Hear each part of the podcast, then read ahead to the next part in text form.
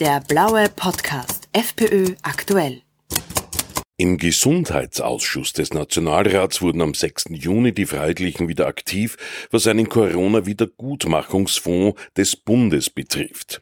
Laut FPÖ-Gesundheitssprecher Magister Gerhard Kaniak quittierten ÖVP, Grüne, SP und NEOS diese Notwendigkeit allerdings mit Schulterzucken. Ja, leider. Wir haben auf der Tagesordnung heute auch wieder einen Antrag von uns gehabt, äh, der auf eine äh, vollständige Wiedergutmachung abgezielt hat und auf die äh, Schaffung eines Covid-19-Entschädigungsfonds, analog zu dem Beispiel aus Niederösterreich, wo uns das in der Landesregierung ja gelungen ist. Auf Bundesebene ist unser Antrag leider Gottes erneut vertagt worden. Das heißt, wir haben nicht einmal eine ordentliche Debatte über das Thema. Ähm, und wir haben es leider auch nicht äh, geschafft, dass hier äh, gesetzlich geregelt wird, ähm, dass hier diese Wiedergutmachungszahlungen, diese Entschädigungszahlungen äh, tatsächlich auch auf Bundesebene etabliert werden. Und auch ein großes Anliegen war uns, dass es Wiedergutmachung gibt für all diejenigen, die aus den Maßnahmen und auch aus den Impfungen heraus Schäden erlitten haben und für diese im, im Regelsystem keine Entschädigung bekommen, aber nachweislich finanzielle oder auch persönliche oder körperliche Beeinträchtigungen davon gezogen haben. Das ist alles von allen anderen Fraktionen abgelehnt worden. Einer Aufhebung aller einst verordneten Corona-Regeln und Maßnahmen erteilte die Bundesregierung eine Abfuhr. Sie möchte die künftigen Möglichkeiten des Gesundheitsministers sogar noch ausweiten. Ja, die Bundesregierung hat heute ihre Gesetzesnovellen vorgelegt äh, für die Corona- oder Covid-Überführungsgesetze, äh, wo das Covid-19-Maßnahmengesetz, das Epidemiegesetz, die ganzen Regelungen, die in diversen äh, ASVG-Gesetz und ähnlichen Gesetzen drinnen vorhanden sind, adaptiert worden sind. Wir Freiheitliche haben zeitgleich einen Antrag eingebracht, dass alle äh, Corona-spezifischen Regelungen aufzuheben sind äh, und wir auf den Zustand vor Corona zurückkehren sollten. Äh, das war natürlich leider nicht das, was die Bundesregierung uns vorgelegt und heute im Gesundheitsausschuss auch beschlossen hat. Ähm, sondern ganz im Gegenteil, äh, viele Dinge werden tatsächlich weitergeführt, äh, manche Dinge werden sogar ausgeweitet. Der Bundesminister äh, bekommt weiterhin Verordnungsermächtigungen, mit dem er einseitige Verkehrsbeschränkungen verhängen kann. Der Geltungsbereich des Epidemiegesetzes wird auf einmal auch auf nicht meldepflichtige respiratorische Infektionskrankheiten ausgeweitet und viele weitere Dinge, die wir natürlich kategorisch ablehnen, zu denen es auch vielfach negative Stellungnahmen vom äh, Verfassungsdienst aus dem Bundeskanzleramt gegeben hat oder von der Datenschutzaufsichtsbehörde. Aber der Großteil der Bedenken, die hier vorgebracht worden sind, äh, ist von den Regierungsparteien äh, einfach ignoriert worden und wir stehen jetzt einer Gesetzesnovelle gegenüber oder der, Novelle von einer Vielzahl von Gesetzen, äh, die aus unserer Sicht klar abzulehnen sind. Ebenso aktiv sind die Freiheitlichen im Gesundheitsausschuss geworden, was sogenannte Pubertätsblocker für Kinder und Jugendliche betrifft. Diese sollen ja, inspiriert durch die aufdringliche LGBTQ-Diskussion, die Bildung von geschlechtsspezifischen Merkmalen bei Heranwachsenden blockieren, um diesen die Möglichkeit zu geben, leichter ihr Geschlecht zu wechseln. Ja, wir haben heute erneut unseren Antrag ähm auf Einschränkung der Verwendung der sogenannten Pubertätsblocker äh, eingebracht und diskutiert und auch entsprechend begründet.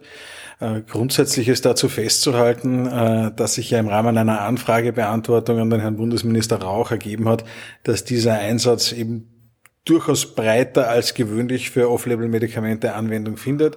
Ähm, und der Herr Bundesminister hat dann in seiner Anfragebeantwortung auch noch ähm, klargestellt, dass aus seiner Sicht 14-Jährige bereits mündig genug sind, äh, auch ohne Erziehungsberechtigte darüber zu entscheiden, ob diese Off-Label-Anwendung äh, dieser starken Hormonpräparate bzw. Hormonblocker ähm, äh, stattfinden soll oder nicht. und deshalb haben wir einen Antrag gestellt, der sagt, dass es nur dort, wo es medizinisch zwingend indiziert ist, zu einer Anwendung dieser Medikamente kommen soll und dass generell die Anwendung von nicht dafür getesteten und nicht sicheren Arzneimitteln, also sprich die Off-Label-Anwendung von Arzneimitteln als Pubertätsblockern gesetzlich verboten werden soll. Hier wird auf Kosten der Gesundheit von Kindern und Jugendlichen ideologische Politik, äh, Geschlechtspolitik sozusagen betrieben und äh, das ist etwas, was wir klar ablehnen und wo wir gerne auch eine schärfere gesetzliche Regelung hätten. Eine weitere Idee der schwarz-grünen Bundesregierung sind neue weitreichende Regelungen, was den künftigen elektronischen Eltern-Kind-Pass betrifft. Dazu FPÖ-Gesundheitssprecher Kanjak. Naja, da hat die Bundesregierung gezeigt, dass sie aus einem grundsätzlich äh, sinnvollen Ansatz, nämlich den äh, Mutter-Kind-Pass auszuweiten und die Kinder und Jugendlichen äh, bis zum 18. Lebensjahr äh, auch gesundheitspolitisch oder medizinisch zu betreuen und das zu dokumentieren, äh, etwas ganz anderes gemacht hat, der jetzt sogenannte elektronische Eltern-Kind-Pass ähm, den die Bundesregierung jetzt verabschieden möchte, ist ein Datenmonster, was da wieder geschaffen worden ist mit äh, Datenaufbewahrungsfristen äh, von 30 Jahren. Ähm, mit einer mit einem Paralleldatenspeicher, äh, wo alle Gesundheitsbehandlungen und Gesundheitszustände, äh, aber auch äh, sozioökonomische Faktoren, ähm, das, psychische Verhalten, das soziale Verhalten, das Verhältnis zum Ehepartner oder zum, zum Kindsvater und alles Mögliche eingetragen werden soll in einem zusätzlichen Datenspeicher und auch hier hat es massive Bedenken von Seiten der Datenschutzbehörden, aber sogar aus dem Justizministerium und ähnliches gegeben, äh, die auch nicht vollumfänglich berücksichtigt worden sind. Ähm, und trotz dieser berechtigten Zweifel halten die Regierungsparteien daran fest und wollen in der nächsten Plenarsitzung also auch diesen elektronischen Eltern-Kind-Pass nun beschließen, was wir natürlich klar ablehnen.